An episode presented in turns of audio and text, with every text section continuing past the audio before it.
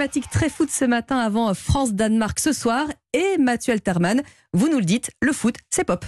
Bah, je vais pas vous arnaquer plus longtemps. hein. Je n'ai jamais regardé en entier un match de football de ma vie et je mourrais hein, sans comprendre les règles du hors-jeu. Mais j'aime quand ce sport déborde des terrains pour le bonheur de nos yeux sur le grand écran. Alors, film culte et chef-d'œuvre, coup de tête de Jean-Jacques Hano avec Patrick Devers.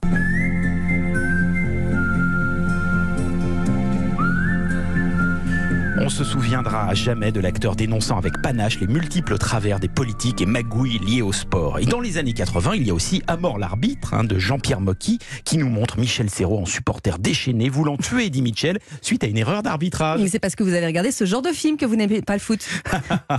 non, car j'adore le film anglais Joue-la comme Beckham sur cette jeune fille de confession sikh, fan du ballon rond, ou encore Didier d'Alain Chabat avec Jean-Pierre Bacry qui vient de sortir en Blu-ray qui nous régale d'un homme chien imbattable sur le terrain. Mais ce que je préfère autour du football, je vais vous dire, ça reste les catastrophes chantées. Donc là, on vous voit arriver avec vos gros sabots, vos gros crampons, Mathieu. Vous me parlez des, des footballeurs chanteurs. Vous me connaissez trop bien. Oui, ces essais musicaux qui visèrent un tantinet à côté du but, hein, comme Pascal Olmeta avec Tape dans un ballon.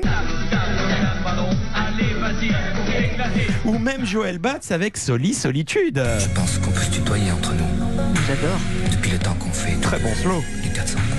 Et récemment, Karine Benzema, en duo avec Rof sur Fais-moi la passe, qui contrairement à ce que pourrait laisser penser le titre, n'est pas dédié à Zaya.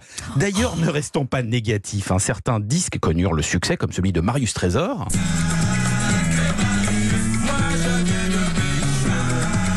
Et ce tube de Jean-Pierre François qui venait de quitter l'AS Saint-Étienne.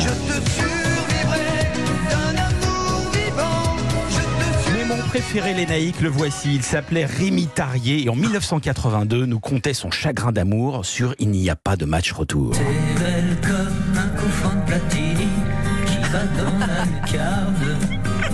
Tous ensemble. Sensuelle comme un petit pompelé dans un mouchoir de poche. Alors, football, romantisme et amour perdu, le cocktail n'est pas vraiment gagnant, mais qu'est-ce que c'est drôle. Sur ce, allez les bleus Allez les bleus, merci Mathieu. Allez les bleus.